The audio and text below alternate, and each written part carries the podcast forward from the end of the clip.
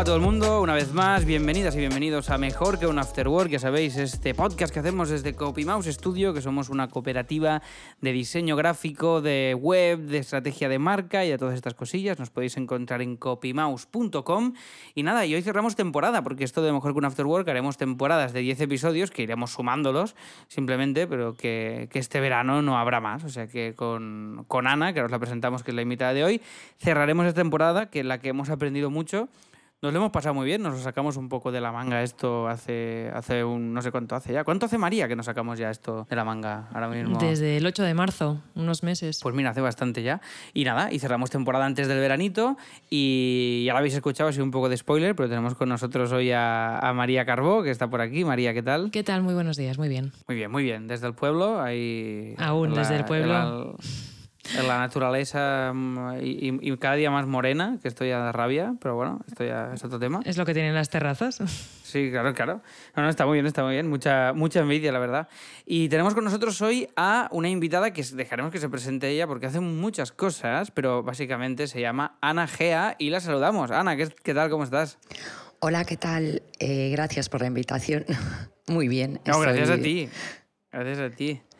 Bueno, eh, nos hace mucha ilu que estés hoy aquí. Hemos estado ya, creo que hemos hablado más rato hoy fuera del podcast que en el podcast, porque hemos estado con tema de los micros y todo, y todo el rollo.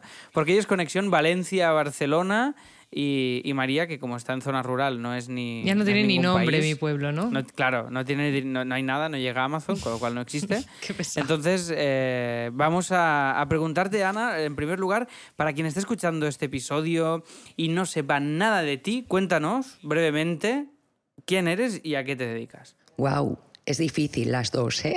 Pero, claro, claro, claro. es que por eso te he pasado la pelota a ti, ¿eh? Por eso te la he pasado a ti, porque como era complicado. Ok, está bien. Yo, eh, vale, empiezo por a qué me dedico.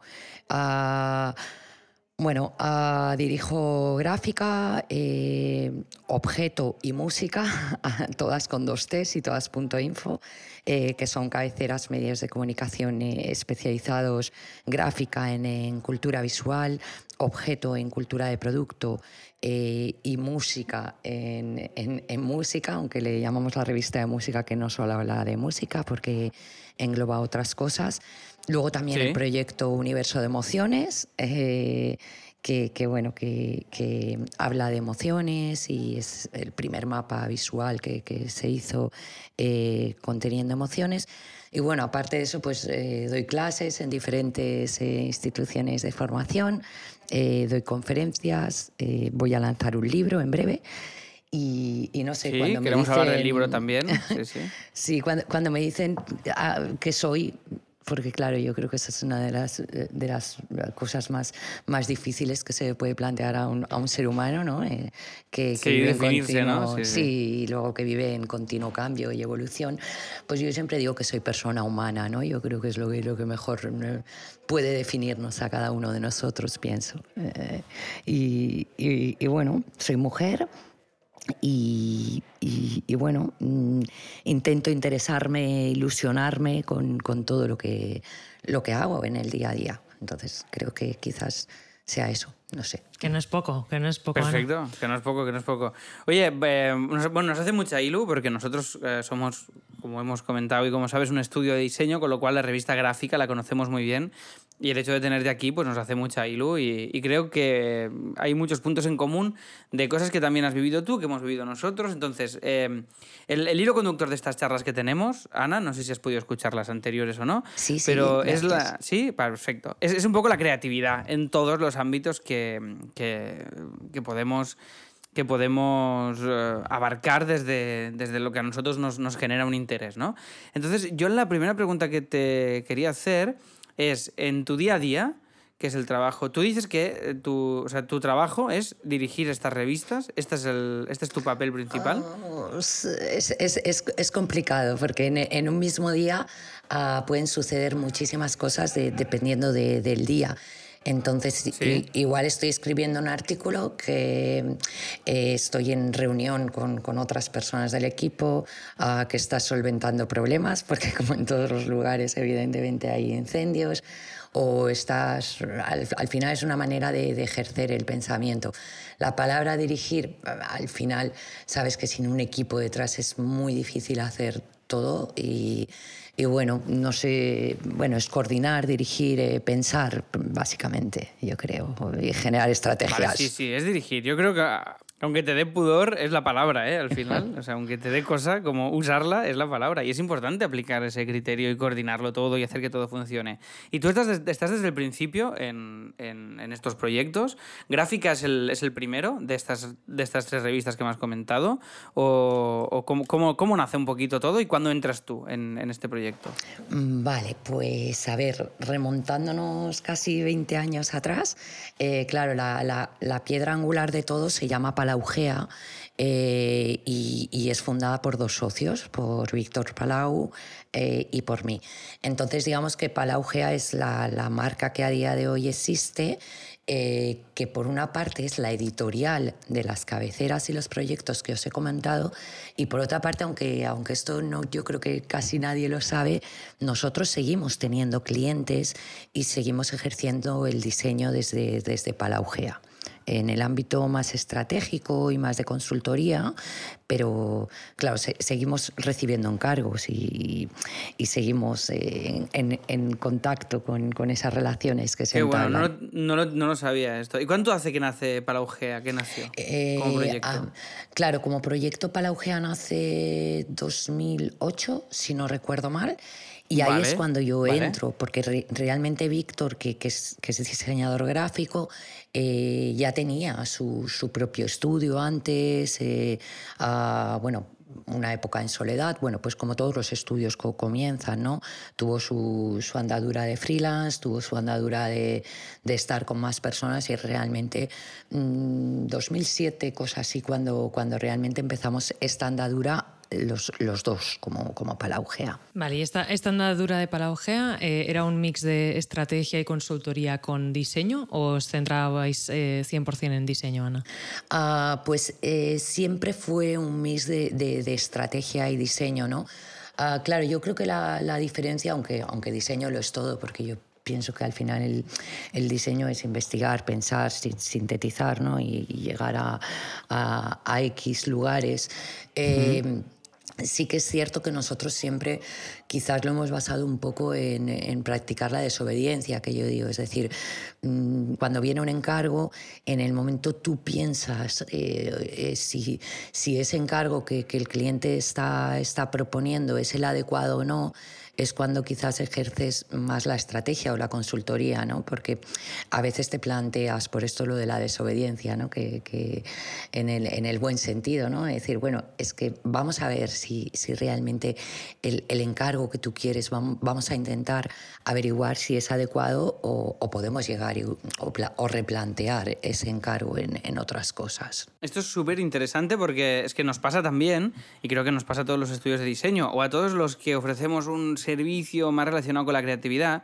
que a veces viene un cliente y te pide, quiero esto, ¿no? Y es lo que tú dices. Es la, bueno, la primera pregunta es, ¿seguro que necesitas esto? Entonces, esa, esa primera reflexión es, es muy buena y, es, y, creo que, hay, creo que es una, un oficio en el que hay mucha parte, mucha más que en otros oficios, de...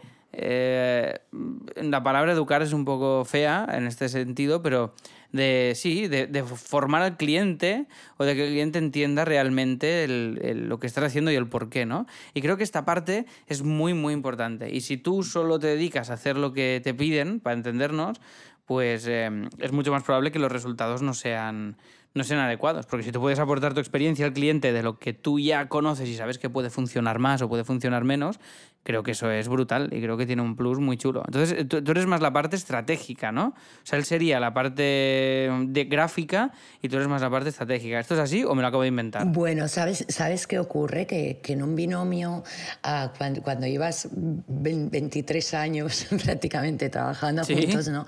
Al, al, final, pues bueno, digamos que, que, que eh, uh, ¿cómo, ¿cómo, te diría? Que las piezas engranan, nos pasa también con, con otras personas, con que forman parte del equipo, ¿no?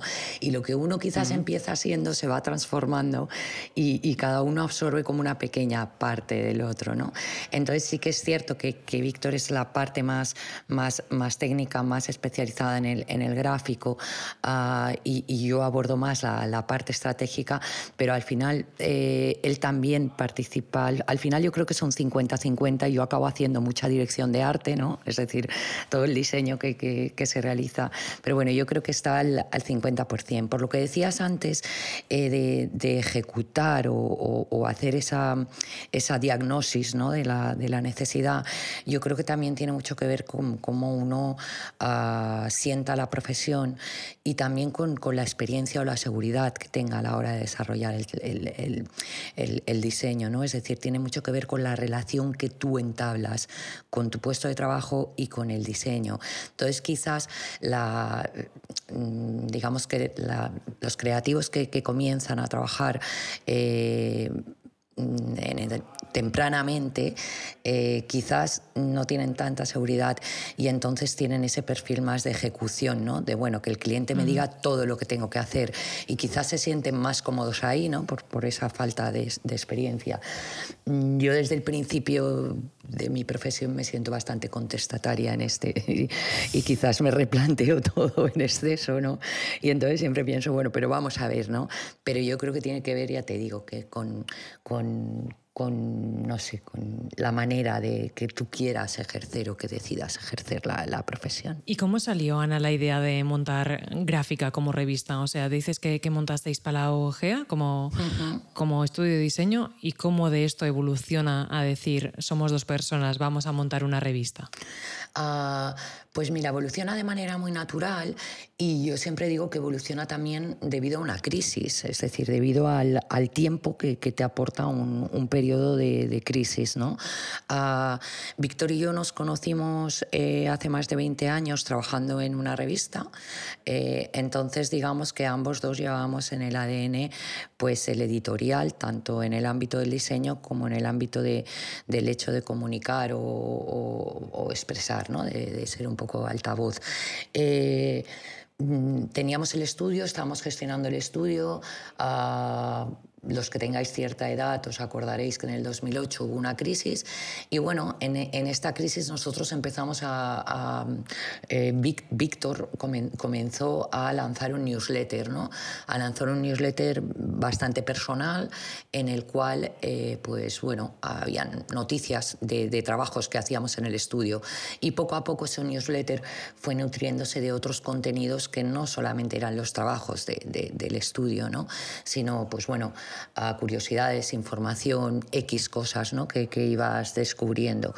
Y bueno, eso fue creciendo y largas jornadas eh, en las cuales el, trabajo del encargo pues bueno no, no, estaba en su mejor momento pues pensamos en diferentes proyectos que llevar a cabo uno de ellos fue, fue gráfica y comenzamos a, a darle esta, esta forma más, más editorial ¿no? Eran épocas en las que en los, había muchísimos blogs, los blogs concebidos mm. como, como freelance o personas en un ámbito más solitario, bueno, transmitiendo X información, pero nosotros sí que teníamos como la, la inquietud o, la, o, la, o el interés, o llámalo como quieras, o la pasión de, de bueno, de, crecer en este sentido, ¿no? Es decir, de, quizás volver a ese entorno donde nos habíamos conocido, que había un departamento de, redacción, había un consejo editorial, es decir, que, que digamos que nos, nos, gustaba esto, ¿no? Y, y, bueno, poco a poco, de forma muy natural, le, le dimos forma, y, y, y, bueno, quizás eh, el, la mayor estrategia es cuando creces, ¿no? Porque al principio, digamos que de, de manera muy natural tú vas haciendo y vas, vas haciendo... Todo, sí. sí. exacto. Yo creo que, que fue todo de, man, de manera muy natural. Y para hacer crecer tanto el estudio como la revista, o sea, ¿lo planeasteis? ¿Cómo escogisteis, por ejemplo, el equipo que tuvisteis eh, en cuenta a la hora de, de hacer crecer ambos proyectos? Bueno, pues eh, al final tuvimos en cuenta, esto es extraño, porque claro, eh, ah, siempre, siempre nos ha resultado muy difícil ah, contar con, con, las personas adecuadas, porque si tú observas el periodismo ah, pues en deportes o en política o en cualquier otros ámbitos, pues eh, tienes perfiles muy claros que se han formado para, para ello, ¿no? Es decir, la, la, mayoría de personas que cuentan con periodismo, con comunicación audiovisual o carreras similares, pues son personas que, que, quizás, pues bueno, a mí me gustaría retransmitir, ser comentarista de partidos de fútbol, ¿no? O estar especializado en deporte o en economía o en cultura. Pero claro, lo que es cultura visual y diseño, si os fijáis, no, no es no es una sección que, que, sea muy habitual en los medios generalistas. Eh, por eso es muy, nos fue muy complicado desde, desde, el principio encontrar perfiles que, que, supiesen ejercer el periodismo tal y como lo entendíamos nosotros, pero también tuviesen como esa pasión por la cultura visual, ¿no? porque la mayoría de periodistas, tú les hablas de Stefan Sackmeister o de Pentagram o, o bueno, de cualquier y no, no, no, no conocen ahí. ¿no? Y, y luego tenías ese perfil de diseñador que, claro, que, sí que puede tener esa pasión que tenemos nosotros, pero no tiene por qué saber escribir porque no es periodista. Entonces yo creo que al final las, las personas eh, eh, que forman parte del equipo de gráfica siempre han ido creciendo un poco con, con nuestro ADN y, y, bueno, y formando un poco parte, parte del equipo desde el inicio y, casi, casi, bueno, casi, casi no, es decir, evolucionando dentro, dentro de, de, de, de nuestro equipo, digamos. ¿Y ahora cuántos sois, Ana? Eh, pues ahora mismo nosotros vamos, ahora mismo somos 17 personas. Y, bueno, luego en septiembre cambia la cosa porque eh, también solemos recibir becarios. Eh, y, bueno, sí, ahora creo que somos 17. Entonces, pero el, el, equipo es flexible, siempre digamos está entre, yo diría, 14, 15 personas, hemos llegado máximo, me acuerdo un mes, que éramos 26. ¿no? Wow. Uh, sí, sí, es un wow, ¿no? Porque al final ya no es solo a nivel económico, que evidentemente tienes que, tienes que nutrir la, la maquinaria, ¿no? Uh, sino también, pues bueno, a, a, nivel de gestión ¿no? y, de, y de engranaje de, de, de, ese equipo. Ahora, desde luego, estamos en un, en un momento fantástico. Uh, las, las personas que forman parte del equipo se, las, se las percibe muy felices felices, que para mí personalmente creo que es súper importante ¿no? Eh, que seas feliz en el, en el trabajo, aunque suene un poco, pero creo que es muy importante. Pero también con los años hemos aprendido que, que esto es una curva eh, con bastante incertidumbre que puede, que puede variar en, en cualquier momento, ¿no? porque al final eh, las motivaciones de las personas van cambiando, las prioridades, eh, hay desgastes, etc. Pero bueno, en este, ahora estamos en un momento muy, muy bonito. Qué guay. Pues to totalmente, ¿no? Y lo de ser feliz en el curro, no, absolutamente. Es que nos pasamos tantas horas que si no nos claro. gusta, eh, ya apaga y vámonos. Eh, no, no, no, tiene ningún sentido, Exacto. ¿sabes? Es que sí, sí. al final es muy complicado. Un día hice el cálculo, ¿Sí? porque escribí un artículo que hablaba de, bueno, no me, no me, acuerdo, creo que era como una carta o algo así que decía yo soy feliz en el trabajo. Y, y entonces co cogí, cogí, no sé si recuerdo si el Excel o la calculadora, hice un poco el cálculo del promedio, del porcentaje de vida que estamos en el trabajo y realmente es muy elevado. Es decir, es que... Bueno, es que es el que más, claro. ¿no? Es el que más, básicamente. Claro, entonces yo creo que no, no, no ir ahí a por todas a intentar trabajar con, con, con, personas que te gusten en todos los sentidos, tanto, tanto el empleador como el empleado, ¿no? Eh, como, como intentar que tus días sean lo más placenteros posibles, pues sería casi un suicidio. Totalmente. Compartimos totalmente este mensaje y, y, y procuramos predicarlo también en el, en el, estudio y llevarlo hacia lugares que, que, nos hagan cada vez más felices y que nos mole más. Genial. Me gusta mucho, creo que es muy atrevido el hecho de... O sea, me quedo con una cosa que me ha gustado mucho que es, no, es que a raíz de una crisis, que en esta crisis que tú comentas es justo cuando nacimos nosotros, María no estaba en ese momento en el estudio, pero claro, yo todo lo que he montado, lo he montado desde la precariedad. Entonces, eh, te, te quería preguntar eh, bueno, primero una cosa que me sorprende, que es el tema de montar un proyecto propio y que sea de papel en plena crisis, ¿no? Que es una cosa heavy, porque quieras que no, ya tienes ahí unos gastos brutales de entrada sí. y, un, de, y una logística y una distribución y una movida importante que si fueran digital ya no tendrías, con lo cual ahí hay un riesgo de montar un proyecto propio, o no sé si empezó digital y luego saltó a Claro. papel. ¿Cómo, a- ¿Qué orden fue? Claro, es que digamos que si tú observas el, el sector editorial, la, la- ah, no- nosotros somos como los inversos, ¿no? Porque la mayoría de medios que existen, eh, pues eh, tuvieron que realizar el esfuerzo de digitalizarse, es decir, eh, digamos que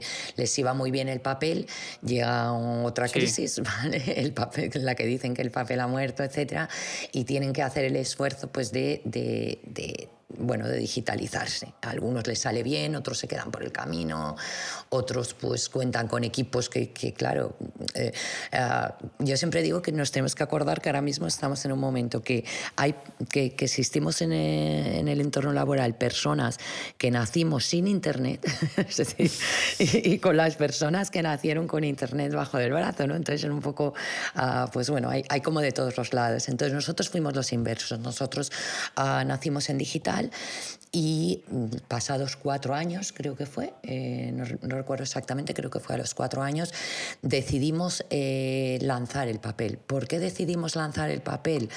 Ah, pues porque en digital todos sabemos que ah, aunque hay muchísimo contenido de calidad, la digestión es mucho más rápida. Ah, de hecho, las estadísticas dicen que el digital cuando más se lee es cuando estás en el trabajo. Es decir, entonces es, así, ¿no? Entonces tampoco, tampoco te puedes leer un artículo de 6.000 palabras. Luego, ¿qué pasa con la tipografía? ¿Qué pasa con la fotografía? Ah, ¿Qué pasa con el diseño? ¿no? Es decir, ah, tú una web como gráfica, eh, ahora mismo no sé si tiene más de 15.000 eh, ar- ar- artículos.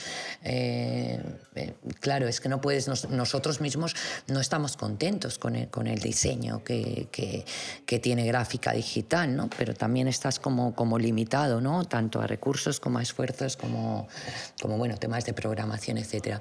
Mientras que papel mm, pues te permite hacer muchas más cosas aparte de que somos nostálgicos y amantes del papel y, hemos trabajado en revistas de papel, yo creo que, claro, da una lectura mucho más reposada. eh, bueno, un, contenido, un ritmo, es, es un todo, es decir, el guion narrativo que hay en papel no tiene absolutamente nada que hay en digital.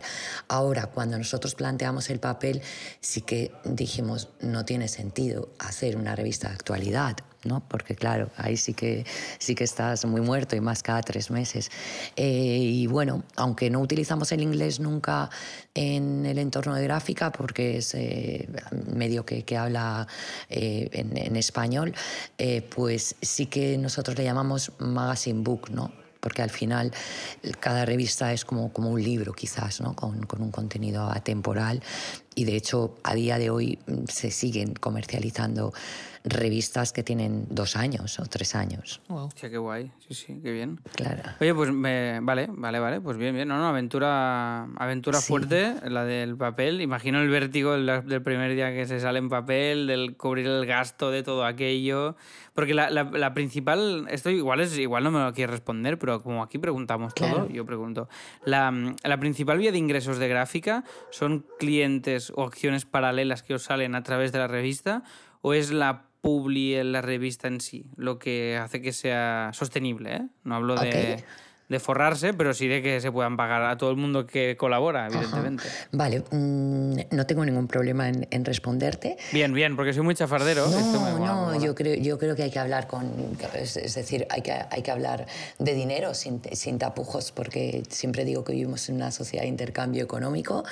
A mí me gustaría a veces volver al trueque, aunque lo veo bastante difícil, tal como Lo vamos.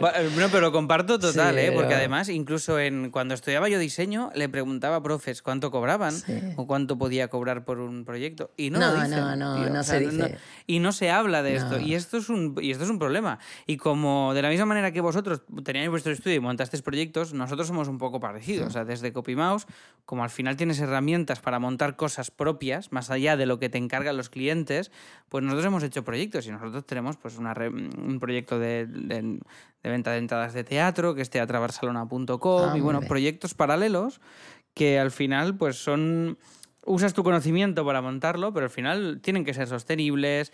Y claro, tú desde fuera dices, oh, qué guay, un estudio que monta una revista. Sí, sí, vale, pero esto, Esto no esto es- tiene que ser sostenible. Claro, ¿sabes? Y entonces me, me gusta preguntar por eso que hace que sea real, ¿no? Porque sin eso no, no existiría. Si, si no hubieras logrado monetizar esto, por muy guay que sea el proyecto, no podría existir. Entonces, por eso esa curiosidad. Ok, no, tiene, eh, no tengo ningún problema en, en responderte, pero por desgracia no hay una respuesta concreta.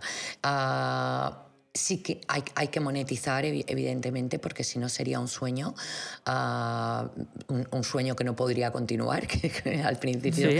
tendría pues, bueno, cier- cierta, cierta durabilidad, pero la realidad es que, claro, si no acabas ah, tangi- tangibilizando de alguna manera esto en, en temas económicos, pues no puedes continuar. Ah, ¿Qué ocurre? Los ingresos dependen de, pues bueno, depende de las, de las ventas de la revista, dependen de los ingresos ah, publicitarios y dependen también de la optimización de los costes que tú seas eh, eh, capaz. Entonces, esto no coincide eh, nunca por, por meses.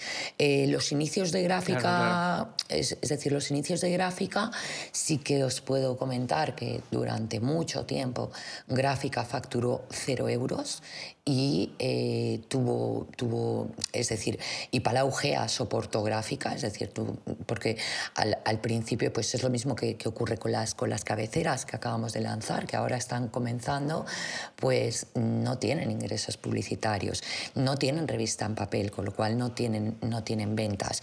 Eh, ¿Qué ocurre? Eh, por ejemplo, tú puedes sacar una revista y puedes no acertar en el tema. Nosotros lo que hacemos es eh, que escogemos un tema por cada revista de papel y lo que hacemos es analizarlo desde diferentes puntos de vista.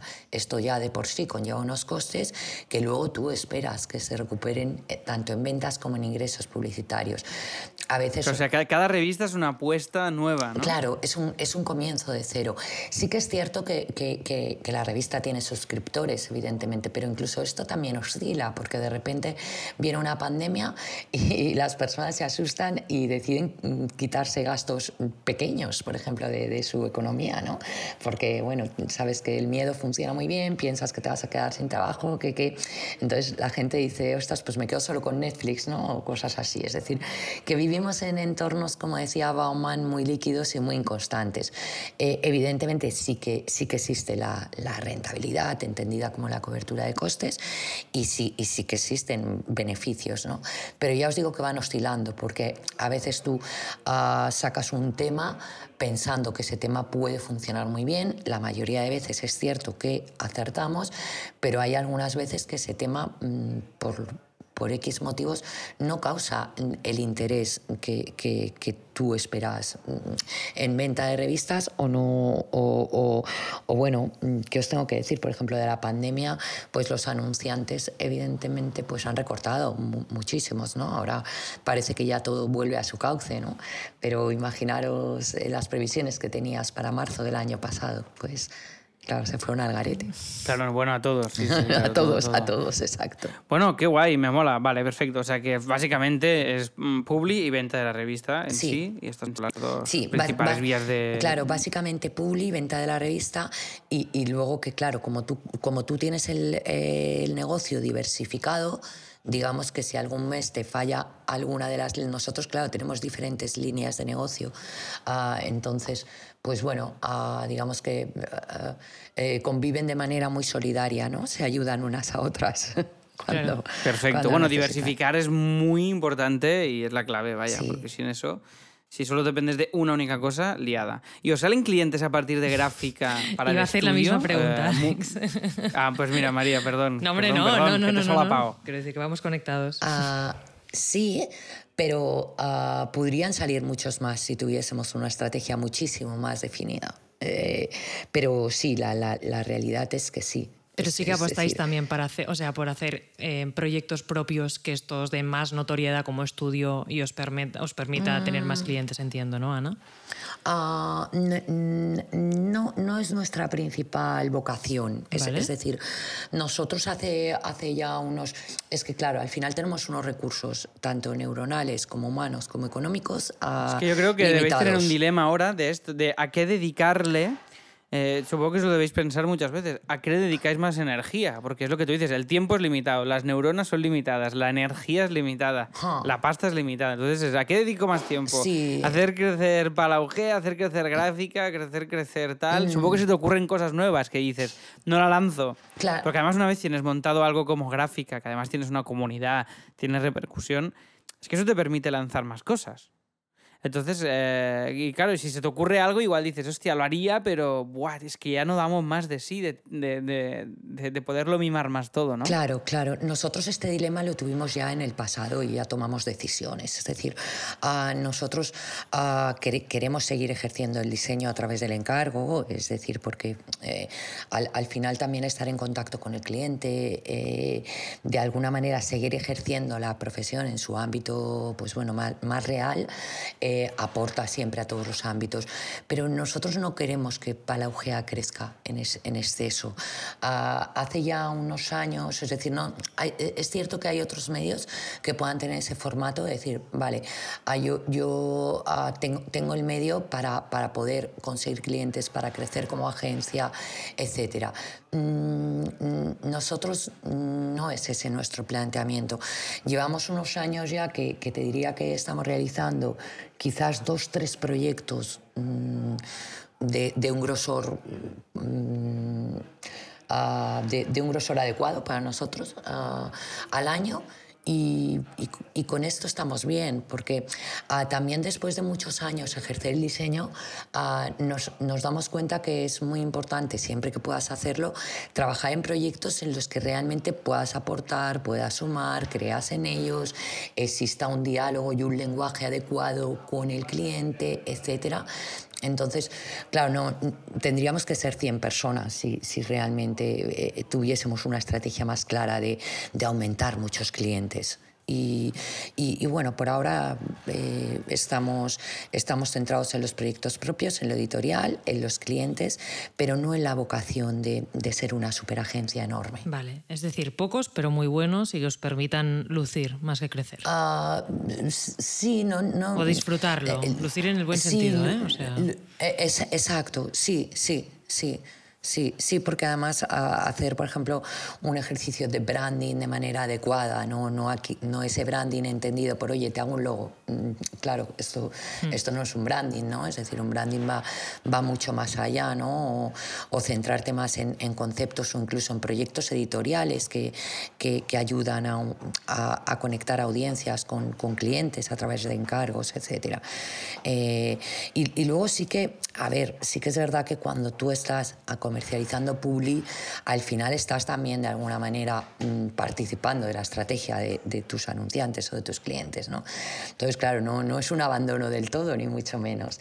Pero digamos que no existe esa vocación de, oye, quiero mm, tener 100 clientes, una agencia súper grande, un medio súper grande, abrir cinco medios más súper grandes. Uh, no. Perfecto, no sé si he respondido de manera adecuada.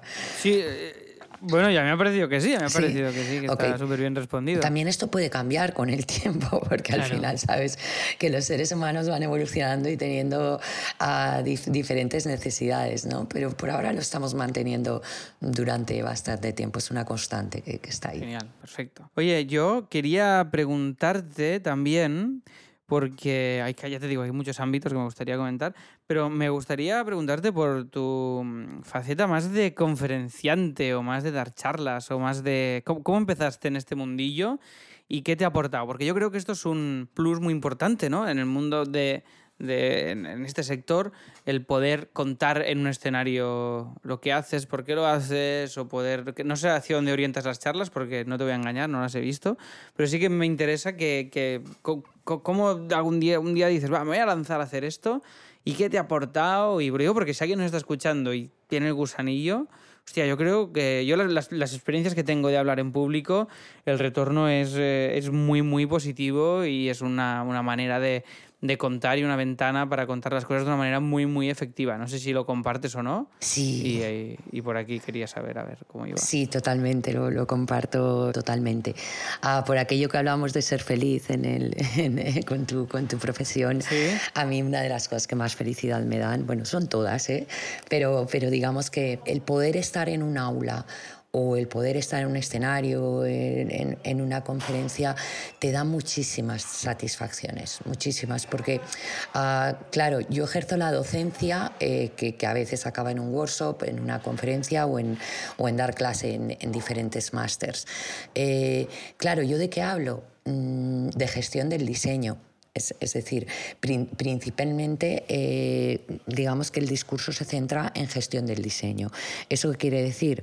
Pues bueno, mm, se habla de dinero, se habla de cómo calcular el precio de un trabajo creativo, eh, se habla de esa relación que se, que, se establece tanto con los clientes como, como con, con, a nivel íntimo con, con uno mismo, uh, es, es, decir, de, de, todo lo que tiene que ver con, con, esa gran bola que hay que gestionar y que a veces eh, se pierden fuerzas en, en gestionarlo.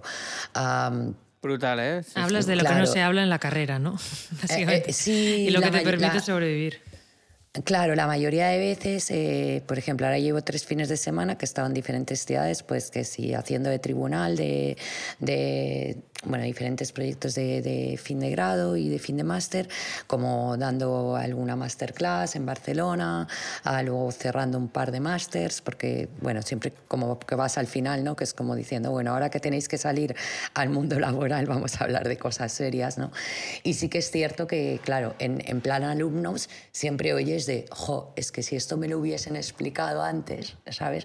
Pero bueno, al, al final es como despertar, ¿no? Es como, es como... Mmm, plantear una serie de escenarios que la mayoría de veces, sobre todo cuando, cuando todavía no te has enfrentado al mundo profesional, ni siquiera se los han planteado, entonces a mí ese momento ah, me parece muy mágico y muy satisfactorio porque ves como como bueno, como, como, como ya no es lo que tú, lo que tú puedas a, ofrecer al, al, alumno, ¿no? sino que el propio alumno va descubriendo una parte de sí mismo o de criterio o de pensamiento que hasta ese momento no se había planteado, ¿no? es como abrir una, una caja de, de, Pandora. Y luego, claro, el, mundo conferencia pues es muy variado, porque a, veces realizo conferencias de, de eso que hablabas tú, Alex, de trabajar sin clientes, es decir, de que al final tenemos neuronas que podemos poner en marcha sin necesidad de que exista un encargo por, por esa idiosincrasia que, que, nuestro cerebro da. Eh, o, a veces hablo de temas de gestión de diseño o, o, del recorrido de gráfica o de universo de emociones. Es decir, la verdad es que es bastante... Pero bueno, para, para mí es muy, muy placentero, evidentemente. ¿no? Qué guay. ¿Y el libro que, que has publicado o que estás a punto de publicar del negocio del diseño va de esto, ¿no? Un poco, o sea, sintetiza también todo tu conocimiento respecto a este mundo, que es lo que no se cuenta. Eh, sí, el, libro, eh, el libro es un ejercicio de más de 350 páginas eh, que, que, bueno, que habla un poco de todo ese recorrido ¿no? Ah, que, que, se hace desde que tú inicias esa andadura laboral mm, desde desde esa toma de decisiones cuando tú estás estudiando un máster o el grado y dices, ¿qué hago? ¿Me voy fuera? ¿Me quedo? ¿Trabajo para una agencia? ¿Trabajo para un estudio? ¿Cómo localizo el trabajo? Mm, ¿Qué hago en una entrevista? Mm, desde eso hasta la gestión de un propio estudio, eh, qué significa contratar a personas, las relaciones que se establecen. Sí, quizás mm, es, es una, una, una, obra muy personal y muy experiencial porque no, no digamos que no es el típico libro de, ah, pues según dice X, es decir, no, no está lleno de apuntes de, de, otros, ¿no? sino que es un ejercicio pues bastante íntimo, porque al final cuenta, pues bueno, eh, toda la experiencia eh, de, de, X años, que son bastantes, eh, en, en, todos los ámbitos y nace, pues bueno, con, con la pretensión de, poder ayudar, ¿no? Como siempre yo digo, al final no, en esto yo creo que no existen verdades absolutas, sino múltiples maneras de hacer que además van cambiando de manera constante, ¿no? porque lo que parecía que, que, habías aprendido a hacer de una determinada manera, viene algo externo que no puedes controlar y lo tienes que aprender a, desaprender y volver a hacer de otra. Y bueno, habla un poco de esto y nace con, esa, con esa intención, ¿no? Con, con, la intención de, bueno, pues imagino que las 350 páginas no te van a ser de superutilidad, pero seguro que hay muchísimas partes que, que, sí que te son de utilidad. Hombre, nos lo vamos a leer porque es que yo ahora que he entrado en el estudio, ¿no? hace casi a un año, la, la como la reconceptualización del estudio, de hacia dónde vamos, cómo vamos, ¿no? Que esto también lo, estamos haciendo como conjuntamente, pero a su vez también preguntando a otros estudios cómo lo hacen, cómo se tienen que organizar pues esto, los equipos para que todo luzca más, ¿no? En este sentido positivo que decíamos, cómo tiene que ser la interacción con el cliente, pues por eso creo que es súper importante hacer un libro así. Y esto me recuerda también, eh, no sé si sabes, hemos participado en el, en el proyecto de contratar diseño desde eh, Valencia Capital del Diseño y la Asociación de, Diseñadores de la Comunidad Valenciana. Y ellos también, cuando hicieron el, manual esta, este de la guía de contratación de diseño, lo hacen también con la vocación esta, pero no tanto como desde estudio, desde diseñadores hacia clientes, sino cómo ayudar al cliente a contratar diseño, ¿no? a, darle valor a todo lo que contrata. Y es como, veo como las dos partes un poco eh, alineadas en este sentido. Sí, son, mm. son necesarias, eh, evidentemente. Eh, el, cliente tiene que aportar, o sea, tiene que, tiene que cambiar la óptica, aunque yo en ese sentido pienso que, que siempre va a existir un cliente que no, que no, va, que no, que no la va a cambiar es decir, y que son y que, y que no pasa nada. Es, decir, existen, eh, es, decir, es, así y al final lo mejor es aceptarlo, pero sí que es una, si, si lo habéis hecho vosotros también, enhorabuena porque es una herramienta que también seguro será, será válida y, y es necesaria. O sea Bueno, toda, sí, toda, toda la formación y toda la info en este ámbito creo que es poca y, es bienvenida y más como tú dices en algo que nosotros hemos cambiado como estudio tenemos, pues, yo que sé, muchos años ya de existencia, hemos hecho muchísimos proyectos y no paramos de cambiar nuestro método, nuestra manera de enfocar, nuestra manera de trabajar, nuestros criterios para hacer los presos, para no pillarte los dedos, para no cómo hacer que el proyecto entre en timing, cómo no sé, todo esto que es, que es, vamos, es una ciencia que yo creo que es imposible y es, y es distinta en cada estudio porque depende de muchos factores. No se pueden montar una estandarización de esto, se pueden usar tips que valgan, pero al final cada uno tiene que encontrar su, su manera. Dejamos el link a gráfica en las notas del programa hacia, hacia el artículo que habla también de esto, de la guía de contratación del diseño, que sale el nombre de CopyMouse escrito en gráfica, que esto me hizo mucha ilusión como fan de gráfica. o sea que, es muy chulo, que es muy bueno, chulo. es, es, nuestro trabajo, que es, que es, que es válido. Pero sí, a, raíz de lo que decías de, de, que estáis en constante cambio, claro, es, es síntoma de que, de que las cosas van bien, ¿no? Porque si no, si no vas cambiando y evolucionando, incluso con los clientes que vas creciendo en un futuro, etcétera, pues al, al final vas cada uno encontrando su, su camino. Y, y, como dices, es muy diverso, ¿no? no es una cosa estándar de decir, bueno, si haces esto te va a salir bien, ¿no? bueno, o no. No, no, no o no, exacto. O no, eh, absolutamente, absolutamente. Entonces, si, si tú tuvieras que dar un consejo, uno, ¿eh? Solo uno, a alguien que esté ahora que esté escuchando esto y que quiera, esté acabando la carrera de diseño, quiera dedicarse a este oficio y quiera montar un estudio propio, quiera hacer, bueno, o ser freelance, ¿cuál sería el, consejo que, le darías? Es difícil esto, ¿eh? O sea, si no, si no te viene ninguno, ya no lo dejarás en, diferido. Pero, ¿cuál, sería el, gran aprendizaje para ti? Uh, bueno, por aquello de la desobediencia te voy a dar uno, pero con una coletilla, ¿no? Porque, claro, uno solo. Vale. Uh, primero que lo haga es decir, que, no lo, que, lo haga, mm, pero que se forme en ciertos, ah, que, sea consciente que, es una empresa. Es, decir, la quiera, quiera ser de una persona eh, en casa o, no, pero digamos, primero que lo haga, que lo haga y, y lo abro más, que antes trabaje en otros lugares. Quizá ese sería el consejo. Vale, no hacerlo directamente solo, sin haber visto cómo funcionan otras cosas, ¿no? Rebobinemos, yo creo, un único consejo, vamos a ser concretos. Ah, si estás estudiando y quieres, eh, llevas, llevas idea de crear tu, tu, propio estudio de diseño, antes trabaja para otros estudios de diseño. Me gusta, me gusta, para tener un aprendizaje ahí de todo lo que hay que tener en cuenta, que son muchísimas cosas. Y sí, sí, y, bueno, y aprendizajes. Yo, por ejemplo, monté un estudio de diseño con un... Con, con uno que fue profe mío y nos lo pasamos muy bien, pero fue un desastre todo y tuvimos que cerrar a los dos años y medio y aprendí, por ejemplo, no montar un proyecto con alguien que era como yo, que era del mismo perfil. Muy bien. Porque éramos dos diseñadores y dos diseñadores que ninguno de los dos sabía hacer un preso, ninguno de los dos controlaba de números, ninguno de los dos sabía hacer una estrategia de una empresa, ninguno de los dos... Entonces, claro, era como... No nos complementábamos, sino que eran, éramos mm, lo mismo los dos. Entonces, Claro. eh, ahí aprendí que cuando me asociara con alguien, que luego ya para montar Copy Mouse, eh, la primera persona con la que nace el estudio es Kim, que es programador. Entonces yo era diseñador y un poco el que vendía y tal y cual, y él era programador. Entonces nos complementábamos súper bien, ¿no? Y este fue una de las cosas que aprendí. Pero lo aprendí a base de estar en otro sitio, que aunque lo hubiera montado yo, fue un aprendizaje externo también. Claro, eh, es que yo creo que es imprescindible estar eh, trabajando antes, ten- tener algo de rodaje en otros estudios ah, para aprender y también para, para ver errores, ¿no? Es, es decir, para aprender Total, a total. través del error, ¿no? Eso por una parte.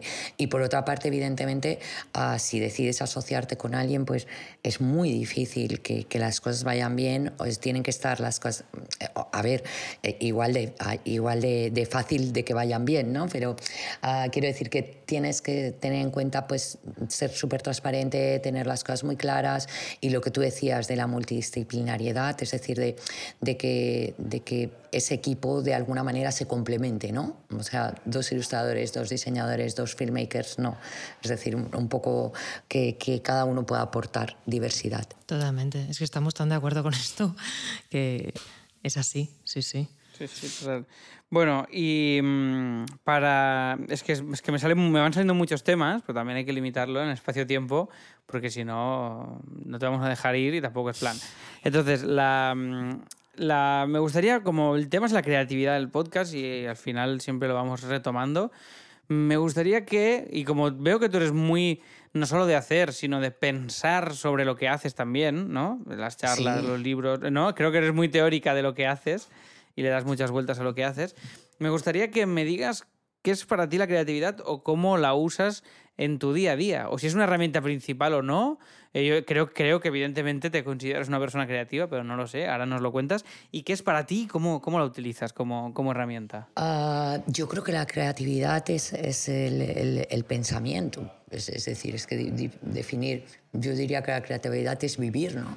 Eh, evidentemente luego la creatividad a tu, a tu oficio, ah, pero es que no se me ocurre algo es, es- es- es vivir, porque al final la, la creatividad técnicamente podría ser hacer las cosas de una manera diferente. am, a, a Sí, está muy bien esto, a- es que al final es eso, se tendrían que hacer en un estándar o en una sociedad, ¿no? Pero claro, ¿qué es el estándar o qué es la sociedad? es decir, Claro, ahí, no, no, ahí claro, claro. entraríamos en qué es lo normal, ¿no? En- entonces, claro, al, al final yo pienso que, que- que crear, eh, no sé, en cosas, a mí a veces me dicen, ay, es que eres una persona muy creativa, y me lo dicen en, en- en detalles súper escasos como, oye, ¿se te ocurre que puedo cenar o que puedo, o dónde puedo ir a un restaurante o dónde puedo ir?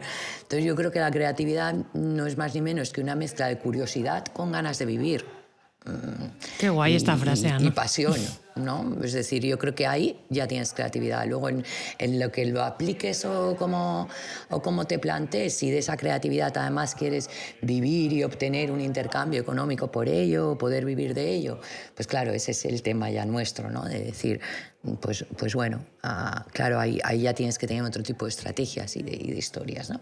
Pero yo creo que, es esto, la mezcla de, curiosidad, ganas de vivir y pasión. Perfecto, perfecto, genial.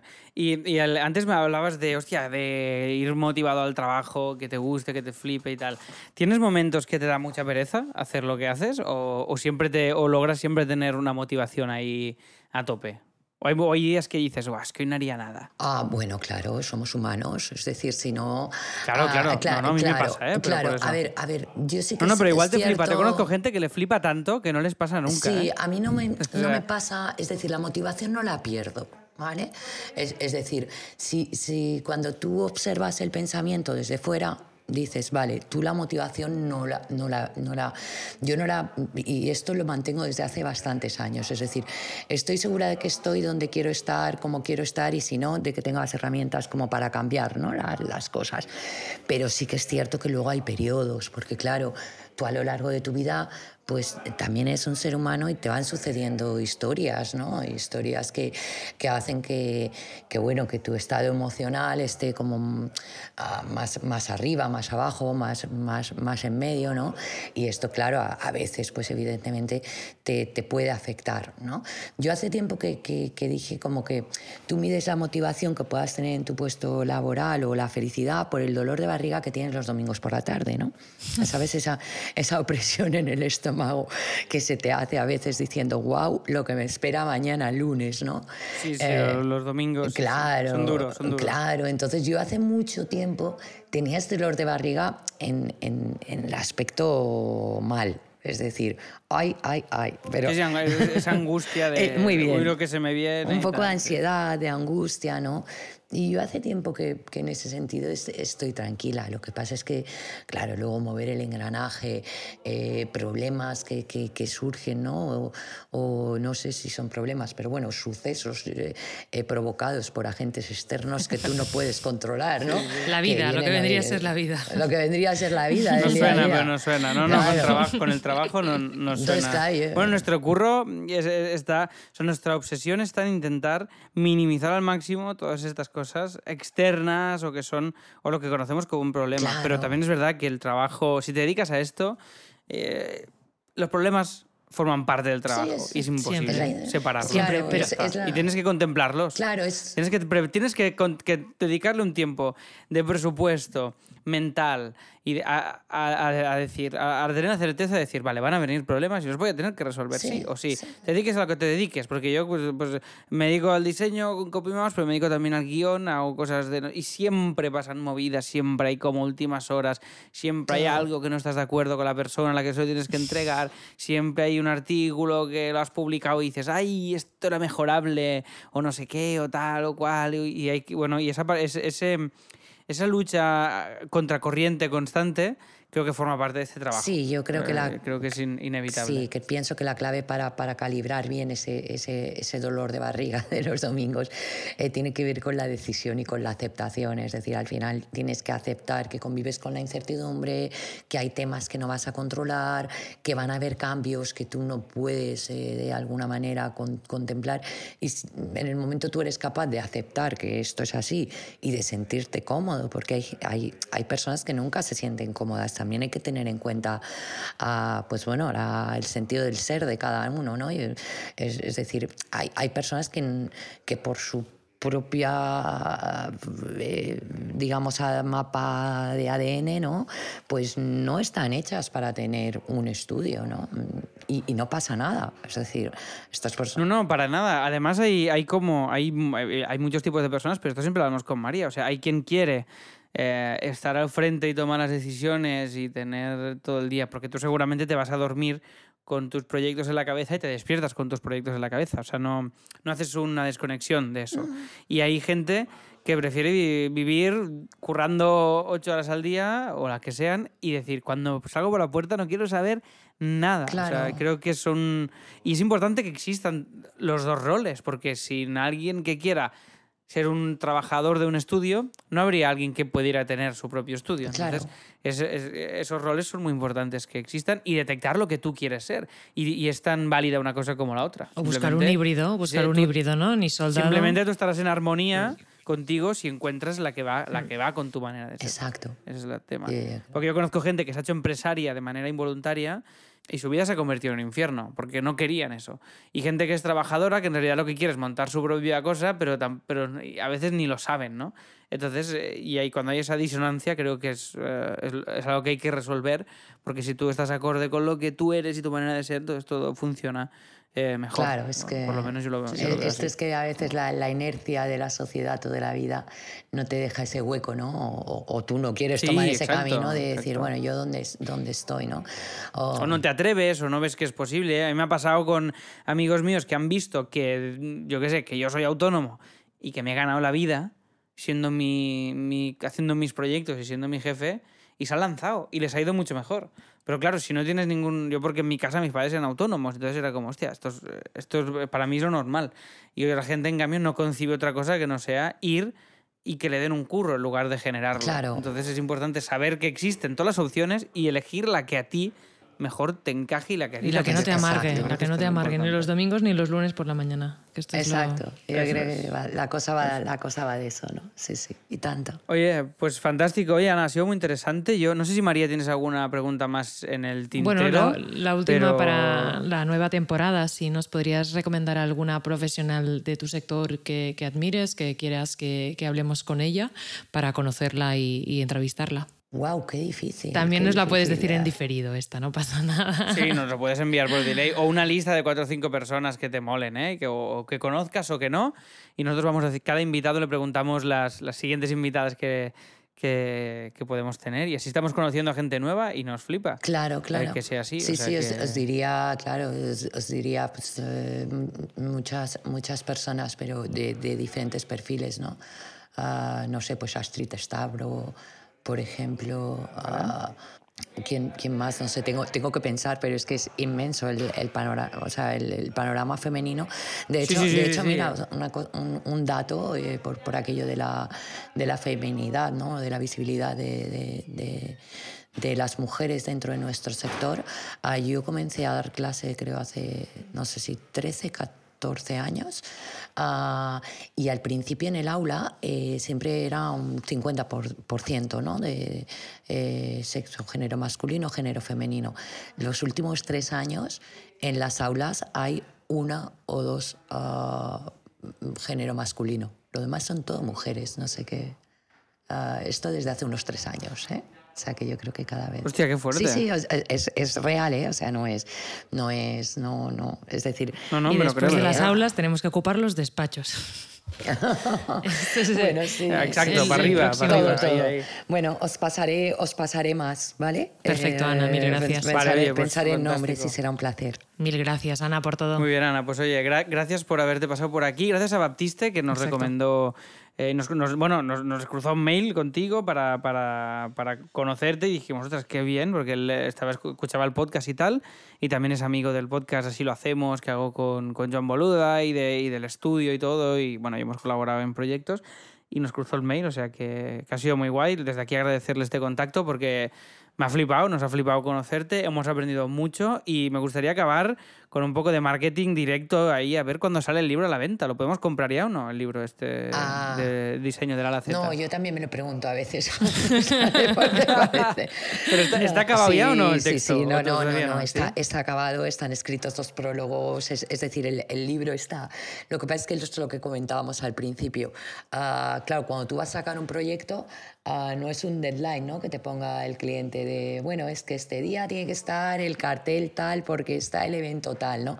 Sino que aquí, claro, convivimos con muchos, con muchos lanzamientos, con muchos cierres, ¿no? Con, Claro. con cierre de revista, con entrega... Tienes que encontrar el momento ahí Claro, perfecto no, para... con total seguridad, y ahora ya sí que lo puedo decir, porque, hace unos meses dije, no lo dije de manera tan rotunda, pero dije, me preguntaron, ¿cuándo sale el libro? Y, y dije, no, tal mes, pero bueno, ahora sí que de manera rotunda puedo decir que, que septiembre, octubre está segurísimo fuera, segurísimo, porque Vale, ya va, está pues arte finalizado y ahora ya falta como, como producción, están pedidos prólogos y todo, con lo cual nada, está Venga, aquí para ya. mi cumpleaños, Alex, apunta. Venga, apuntado Oye. queda. Pues no- nos lo apuntamos y, y nos comprometemos a meterlo en la newsletter también de Copy Mouse, ¿vale? Y a darle bombo Hombre, en redes y para que suene fuerte el libro y, y cuanta más gente lo conozca, mejor. ¿Lo venderéis desde, desde la web de gráfica? Sí. ¿Será una marca aparte tuya? No, Sí, lo, ¿no? lo va, meteréis en en- el- en- eh, lo va a editar, lo va a editar, edita claro, Graphic, teniendo vale. una editorial lo, editamos nosotros.